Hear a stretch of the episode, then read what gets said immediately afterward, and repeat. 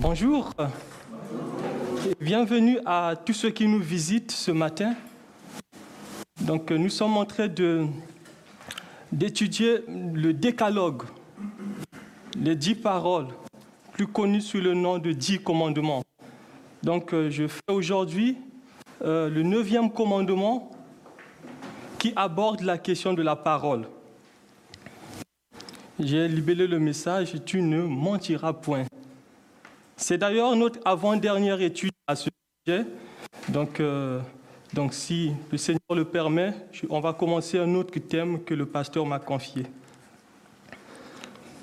Pour ce faire, je vous invite à lire avec moi la parole de Dieu dans le livre d'Exode. Exode, le chapitre 20, le verset 16. Exode 20, le verset 16 dit, Tu ne porteras pas de faux témoignages contre ton prochain. Tu ne porteras pas de faux témoignages contre ton prochain. Avant d'aller plus loin, laissez-moi vous préparer ainsi. Un jour, les pharisiens apprirent que Jésus avait rendu en silence les Sadducéens. Ils se rassemblèrent. Et l'un d'eux, docteur de la loi, posa cette question à Jésus. Maître, quel est le plus grand commandement de la loi? Quel est le plus grand commandement de la loi? Jésus lui répondit, Tu aimeras le Seigneur ton Dieu de tout ton cœur, de toute ton âme et de toute ta pensée. C'est le premier et le plus grand commandement. Voici le second qui lui est semblable tu aimeras ton prochain comme toi-même. De ces deux commandements dépendent toute la loi et les prophètes. Les pharisiens ne se préoccupaient pas de l'interprétation, la bonne interprétation que Jésus faisait de la loi. Les chefs religieux, précisément les principaux sacrificateurs, ne se préoccupait pas non plus de la bonne interprétation que Jésus donnait, que Jésus faisait de la loi. Ils avaient une autre préoccupation. Ils voulaient tous tendre un piège à Jésus pour l'accuser, pour le tuer, mettre terme à la vie, à la vie de Jésus. Ils ont essayé par tous les moyens, ils ont essayé par la confrontation, ça n'a pas marché parce que Jésus les réduisit en silence. Les Sadducéens, les pharisiens, eux tous, les spécialistes de l'Ancien Testament, Jésus les réduisit en silence. Alors ils se disent, cherchant le motif ailleurs, ils vont comploter avec Judas, qui va trahir Jésus pour 30 euh, cycles, 30 pièces d'argent. Judas le traître, il va trahir Jésus pour 30 pièces d'argent les principaux sacrificateurs et tout le Sanhédrin cherchaient quelques faux témoins suffisants, un nombre important pour accuser faussement Jésus et le mettre à mort. Ils ont fait appel, plusieurs personnes venaient donner un faux témoignage contre Jésus. Eux tous, ils donnaient un faux témoignage, mais ça ne concordait pas. Et deux vinrent et dirent, celui-ci, ce Jésus, il a dit, détruirai le temple et en trois jours, je le relèverai, je le rebâtirai en trois jours. Jésus parlait en, fait de son corps. Il annonçait sa mort et sa résurrection. Ils n'ont pas compris. Hors contexte. Les principaux sacrificateurs et les anciens persuadèrent la foule de demander la libération de Barabbas, le pécheur, pour crucifier Jésus le juste. Ils ont crucifié le juste. Mais c'est lui, Jésus, c'est lui que Dieu avait destiné à être par son sang la victime propitiatoire, c'est-à-dire le sacrifice qui était destiné à subir la colère de Dieu pour que Dieu devienne favorable à notre égard. C'est ce Jésus que Dieu avait destiné par son sang à être le substitut, le sacrifice de substitution. Jésus a été accusé faussement, il est mort et Dieu l'a ressuscité le troisième jour. Les gardes étaient devant le tombeau, ont assisté à ce tremblement de terre. Ils ont vu la pierre rouler le jour de la résurrection. Ils allèrent dire aux, chefs religieux, les principaux sacrificateurs, que la pierre a été roulée par des anges, Jésus n'est pas là, il est ressuscité. Les principaux sacrificateurs vont leur donner une grosse somme d'argent pour qu'ils gardent le silence pour qu'ils témoignent faussement que Jésus n'était pas ressuscité. Ils vont dire, Jésus, euh, les disciples sont venus dérober le corps mort de Jésus. Quel mensonge, quelle fausseté. Et ce bruit court toujours aujourd'hui parmi les Juifs que les, que les disciples ont dérobé le corps mort de Jésus. Quel mensonge. Considérez maintenant cette analogie que je veux relever au travers de deux faits historiques. Le premier fait est le symbole du deuxième. Israël était esclave en Égypte pendant plusieurs années, 400 ans, 430 ans. Israël était esclave de Pharaon Dieu a eu pitié d'Israël. Dieu a délivré Israël de l'esclavage en Égypte. Ce n'est pas parce que Israël a obéi au commandement de Dieu. Non, non, non, c'est par grâce que Dieu a délivré Israël de l'esclavage en Égypte. Cette première remarque, ce n'est pas l'obéissance au commandement qui est la cause au salut, mais sa conséquence. Nous, vous tous, vous, vous et moi, c'est-à-dire tous ceux qui ont placé leur confiance en Jésus-Christ, avons été esclaves d'un maître plus cruel que Pharaon, Satan, le dominateur qui nous détenait captifs dans le péché. Et qu'est-ce que Dieu a fait? Dieu a eu pitié de nous. Il a eu pitié de nous, il nous a délivrés de l'esclavage du péché n'est pas parce que nous nous sommes bien comportés. Non, pas du tout. Au contraire, nous sommes très bien comportés. n'est pas parce que nous avons obéi au commandement. Non, non, non, nous n'avons pas obéi. On arrive à la même conclusion, la même remarque. Ce n'est pas l'obéissance au commandement qui est la cause de notre salut, mais la conséquence. Que c'est par la grâce que nous sommes sauvés par le moyen de la foi. Cela ne vient pas de nous, c'est le ce n'est pas par les œuvres afin que personne ne se glorifie. Revenons maintenant à notre texte de base, après cette préparation. Le texte dit, Tu ne porteras pas de faux témoignages contre ton prochain. Exode 20, le verset 16. Tu ne porteras pas de faux témoignages contre ton prochain. Quelle lecture pouvons-nous faire de ce commandement? Puisque nous avons été l'objet de la grâce de Dieu, nous ne devons en aucun cas porter un faux témoignage contre notre prochain. Qu'est-ce que Dieu veut nous enseigner au travers de ce commandement? Il y a une sorte de mise en garde contre le fait de faire du tort à quelqu'un en portant un faux témoignage contre lui. Rappelez-vous, de ce que j'ai évoqué tout à l'heure. Notre Seigneur Jésus, il a été l'objet de faux témoignages. Il a été l'objet de faux témoignages, l'objet de la fausseté, de la trahison des hommes. Menti par des hommes, trahis. Ils ont cherché plusieurs faux témoins. Il y a une similitude qui se dessine quand nous prenons en parallèle le troisième commandement et le neuvième. Nous sommes en le troisième commandement qu'on avait étudié, ça fait plusieurs jours, dit, Tu ne prendras point le nom de l'Éternel, ton Dieu, en vain, car l'Éternel ne laissera point impuni celui qui prendra son nom en vain. C'est ça le troisième commandement qu'on avait déjà étudié. Ce troisième commandement cherche à protéger la réputation de Dieu, la réputation du nom de Dieu, parce que le nom de Dieu est sacré. C'est ce qu'on avait retenu au niveau du troisième commandement. Tu ne prendras pas le nom de l'Éternel ton Dieu en vain. Dieu veut protéger sa réputation, la réputation du nom de Dieu, parce que le nom de Dieu est sacré.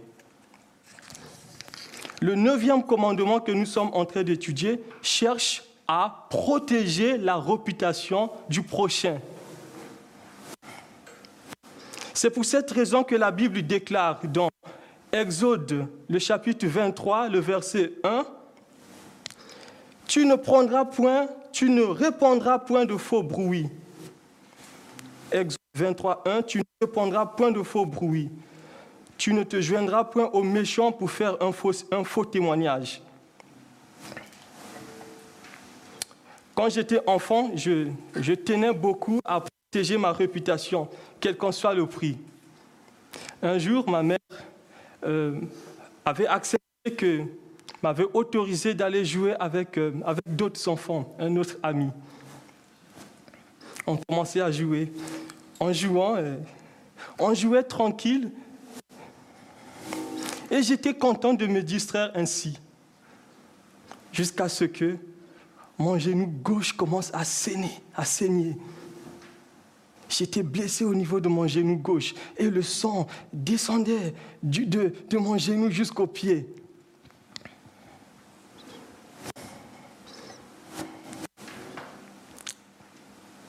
J'étais blessé. J'avais peur. J'avais peur de la punition que j'allais recevoir des parents. J'avais peur des blâmes.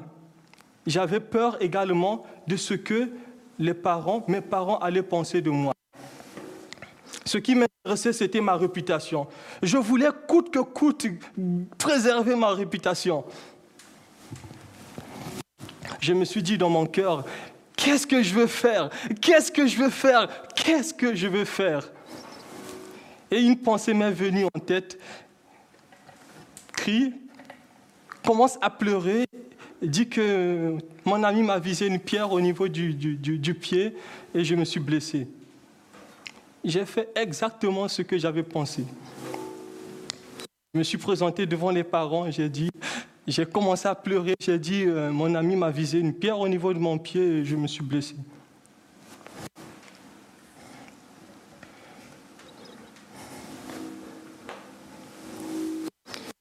Ce n'était pas, la, pas la vérité. Je voulais coûte que coûte préserver ma réputation. Cette fausseté, ce mensonge avait causé une tension entre les deux familles. Et en Donc, ce petit mensonge, ce mensonge avait causé la tension entre les deux familles. On prenait mon ami pour un méchant garçon. Pourtant, il était justement le pauvre était victime d'un mensonge bien réfléchi. Je n'avais que sept ans. Je n'avais que sept ans. Cela montre encore, cela montre encore que j'avais besoin d'un sauveur. Cela montre encore que mon cœur n'était pas régénéré. Cela montre encore que j'avais besoin d'un nouveau cœur. Qu'est-ce qui a de plus d'importance à vos yeux? La réputation de votre prochain compte-t-il à vos yeux? Cette réputation, elle compte à vos yeux N'êtes-vous pas peut-être en train de salir la réputation de quelqu'un par le mensonge dans la vie de tous les jours? Dieu nous demande par ce commandement à ne pas céder au péché de la langue. Dieu nous demande par ce commandement à ne pas salir la réputation de notre prochain. Cette réputation doit être préservé. Dieu nous demande par ce commandement à ne pas salir la réputation de notre prochain, mais à préserver cette réputation. La Bible dit dans Proverbe 24, 28, Ne témoigne pas à la légère contre ton prochain. Voudras-tu te tromper Voudras-tu te tromper par tes lèvres Proverbe 24, le verset 28 nous dit, Ne témoigne pas à la légère contre ton prochain. voudrais-tu tromper par tes lèvres?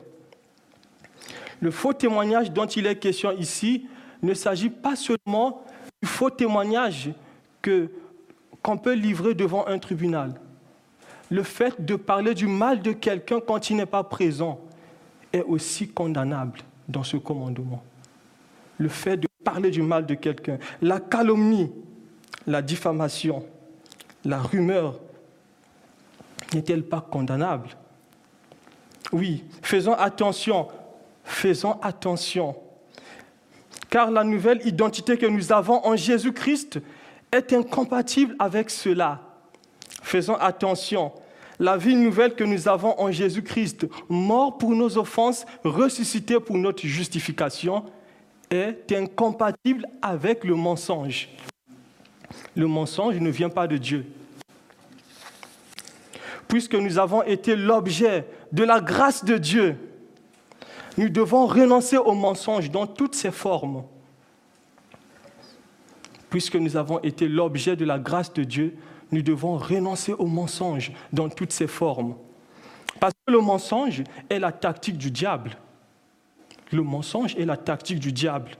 Le diable est l'ennemi de la vérité.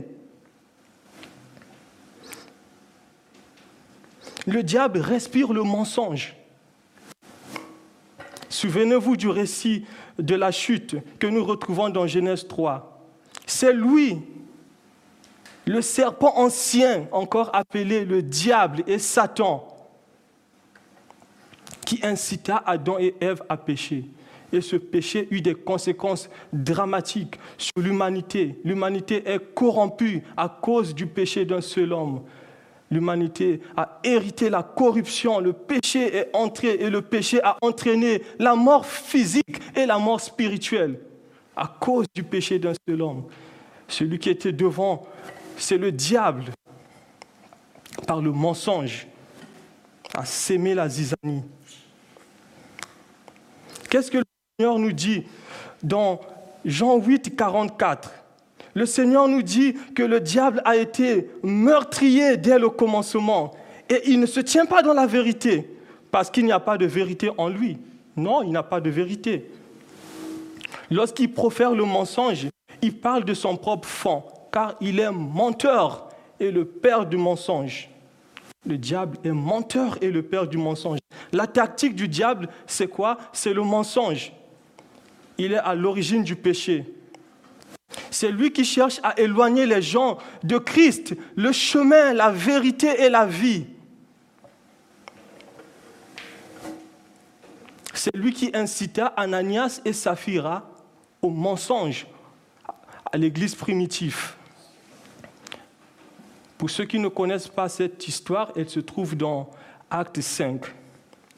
Ce couple, Ananias et Saphira, vendit une propriété cacha une partie d'argent de la vente. Les deux se disaient, bon, on va garder cette partie, cette somme pour nous, et on va les dire aux apôtres que nous avons vendu la propriété à tel prix.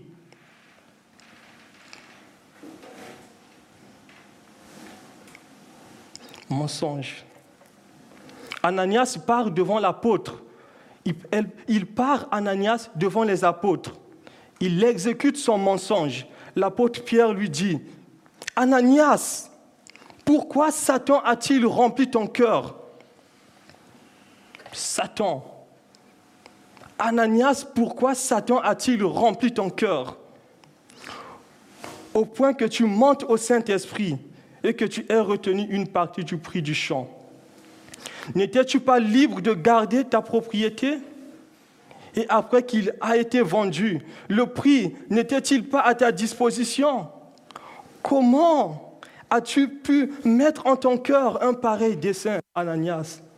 Ce n'est pas à des hommes que tu as menti, mais à Dieu. Ananias a menti, elle a entendu ces paroles venant de l'apôtre.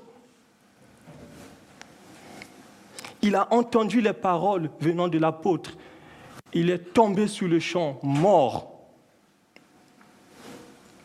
Environ trois heures, sa femme Saphira arrive. Saphira entre sans savoir ce qui était, arrivé à son mari. Peut-être qu'elle est en train de chanter tout joyeux, je, suis, je pars quand même aux apôtres. Elle part, elle arrive devant les apôtres. L'apôtre Pierre lui demande, dis-moi, est-ce à tel prix que vous avez vendu le champ? Oui, oui, oui, c'est à ce prix que nous avons vendu le champ. Alors l'apôtre Pierre lui dit, comment? Comment vous vous êtes accordé pour tenter l'Esprit du Seigneur par le mensonge? Voici les deux hommes qui ont enseveli ton mari sont à la porte, ils t'emporteront. Au même instant, Saphira, au pied de l'apôtre, mort.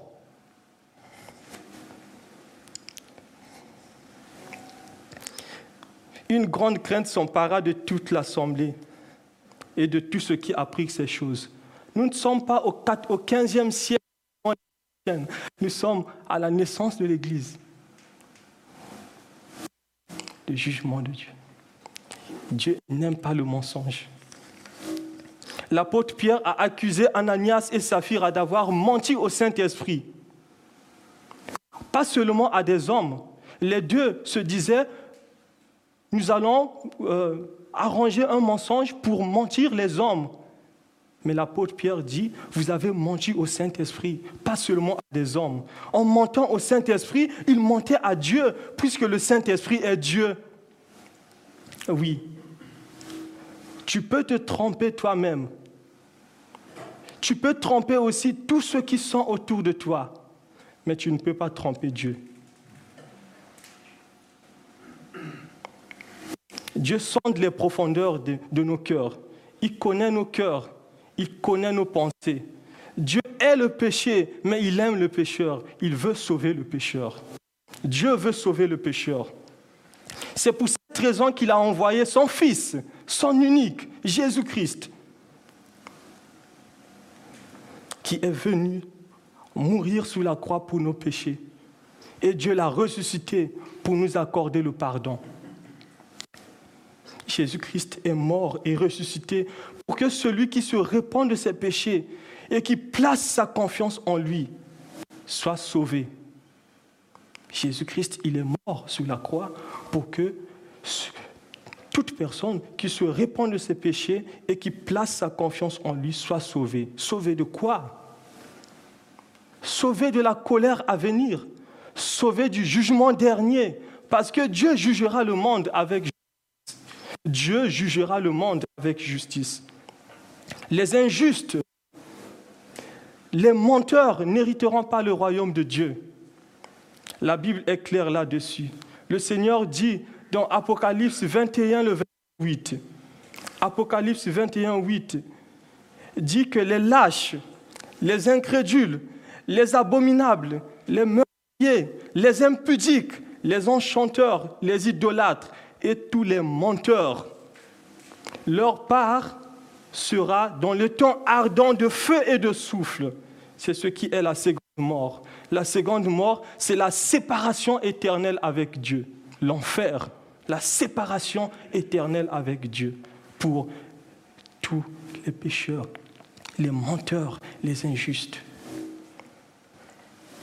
Christ est mort et ressuscité pour que quiconque, homme ou femme qui se répand de ses péchés et qui place sa confiance en lui soit sauvé. Pour que quiconque qui place sa confiance en lui obtienne la justification.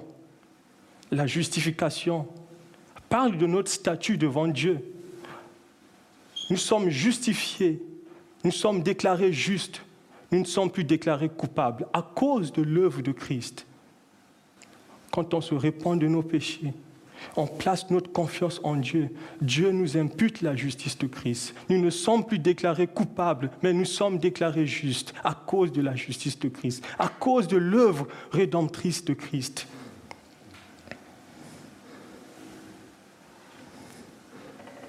Pour que quiconque qui place sa confiance en lui obtienne la justification, une justification qui ne vient pas de la loi, mais une justification qui vient de la foi.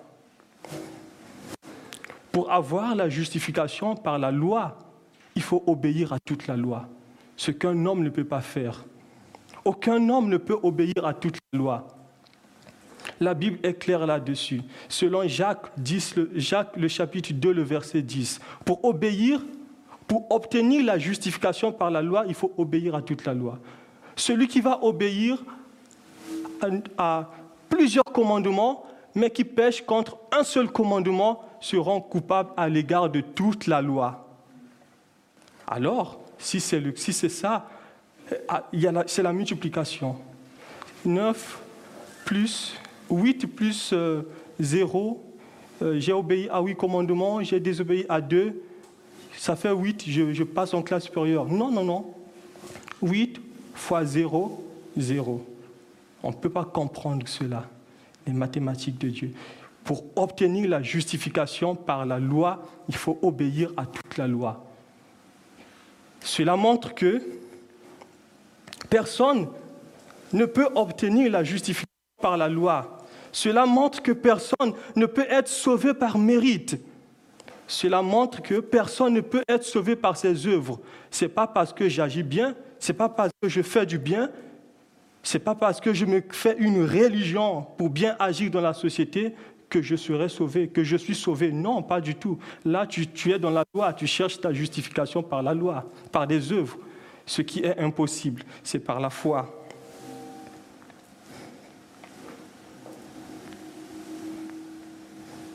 Cela montre que personne ne peut être sauvé par ses mérites. C'est par la grâce que nous sommes sauvés.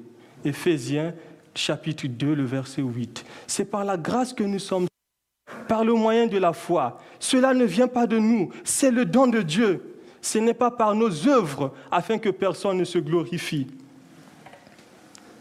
Nous sommes sauvés à cause de l'œuvre et de Christ.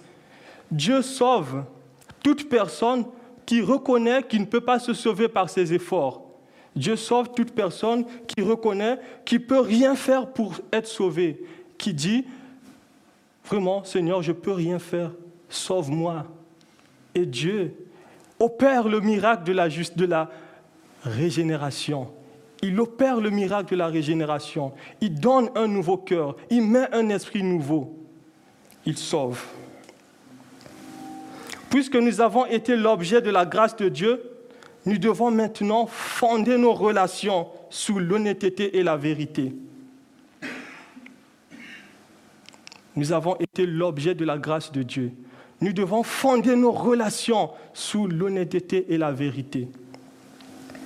La Bible dit dans Éphésiens 4, 25, C'est pourquoi renoncez au mensonge et que chacun de vous parle selon la vérité à son prochain, car nous sommes membres les uns les autres. Nous sommes membres du corps de Christ qui est l'Église. Le verset d'Éphésiens 4, 25 que nous venons de lire fait écho à ce que Paul a évoqué verset 17 jusqu'au verset 24 d'Éphésiens 5. Vous, vous et moi, avant de connaître Christ, on vivait comme les païens qui se laissent guider par la vanité de leurs pensées.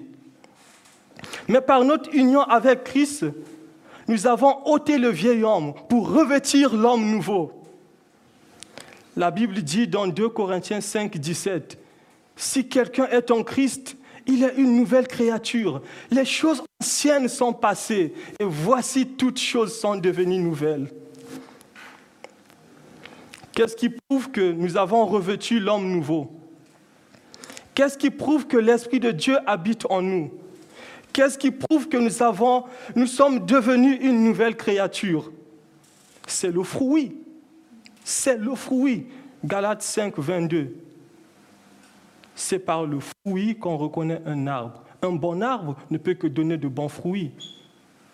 Un mauvais arbre ne peut pas donner de bons fruits. C'est par le fruit. En Christ, nous avons une nouvelle habileté. Cette nouvelle habileté nous permet de renoncer au mensonge dans toutes ses formes pour fonder nos relations sur l'honnêteté et la vérité. Notre parole doit être digne de confiance. Notre parole doit être oui pour oui. Notre parole doit être non pour non. Cette habileté qui, nous permet de penser au mensonge pour s'enraciner dans la vérité ne vient pas de nous, mais de Dieu. C'est parce que l'Esprit qui a ressuscité le corps mort de Christ habite en nous que nous avons cette nouvelle habileté pour renoncer au mensonge. Parce que l'Esprit Saint, l'Esprit Saint, l'Esprit qui a ressuscité le corps mort de Christ habite en nous. Cet esprit, c'est l'esprit de vérité. C'est cet esprit qui nous conduit dans la vérité pour dire non au mensonge, pour s'enraciner dans la vérité.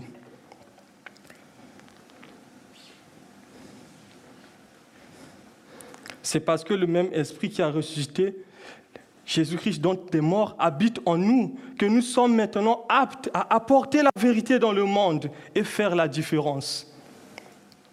En tant que corps de Christ, nous avons besoin les uns les autres. Ce corps ne peut pas fonctionner correctement si nous ne travaillons pas ensemble dans l'honnêteté et la vérité. Imagine, imaginons que tel que je suis, nous sommes le corps. Si une personne, c'est les pieds, refuse de marcher, ben, je reste sur place. Si une personne, c'est la bouche, dans le corps, si une personne, c'est la bouche, la bouche refuse de s'ouvrir, mais c'est le corps qui meurt de faim. Nous avons besoin les uns les autres.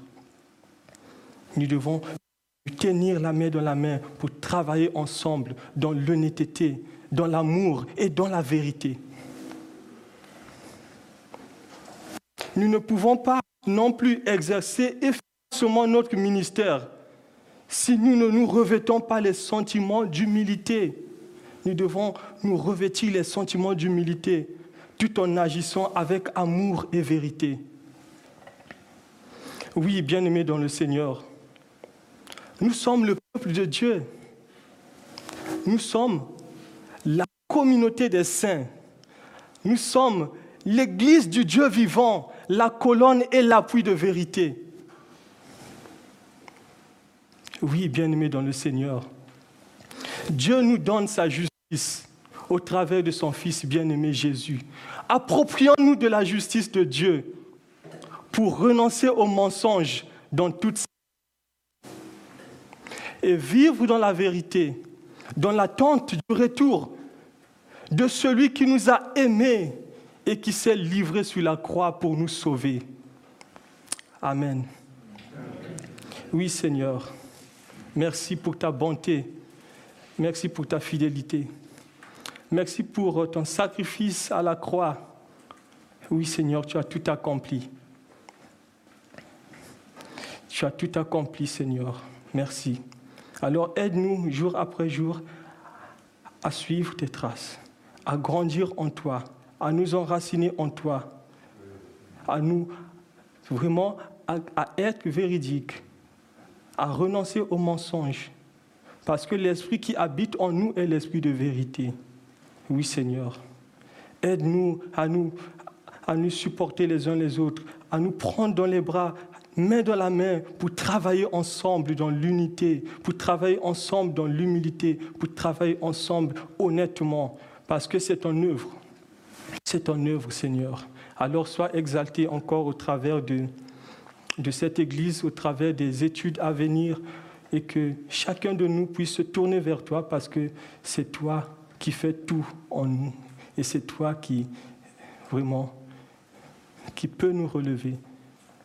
Ceux qui, ceux qui doutent, tu peux les relever, tu peux les visiter. Oui, Seigneur, fortifie notre foi, Merci Seigneur, au nom de ton Fils Jésus. Amen.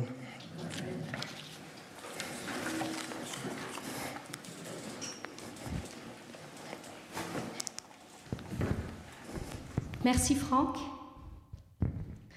Nous allons avoir un chant, c'est toi qui as reçu les coups.